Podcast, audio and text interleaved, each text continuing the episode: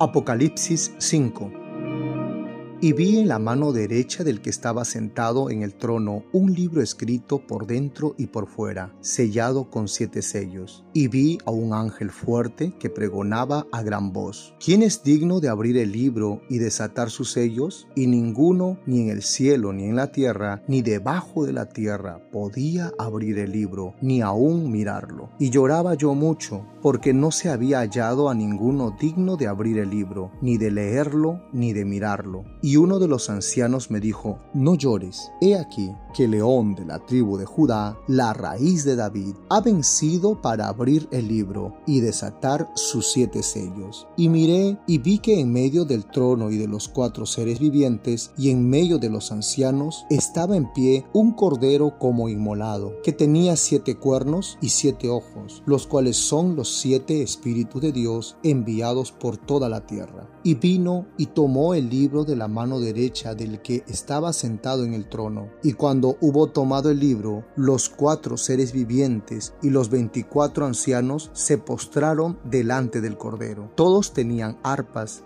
y copas de oro llenas de incienso, que son las oraciones de los santos, y cantaban un nuevo cántico diciendo, digno eres de tomar el libro y de abrir sus sellos, porque tú fuiste inmolado y con tu sangre nos has redimido para Dios de todo linaje lengua y pueblo y nación, y nos has hecho para nuestro Dios reyes y sacerdotes y reinaremos sobre la tierra. Y miré y oí la voz de muchos alrededor del trono y de los seres vivientes y de los ancianos, y su número era millones de millones. Y decían a gran voz, el Cordero que fue inmolado es digno de tomar el poder, las riquezas, la sabiduría, la fortaleza, la honra, la gloria y la alabanza. Y a todo lo creado que está en el cielo y sobre la tierra y debajo de la tierra y en el mar, y a todas las cosas que en ellos hay. Oí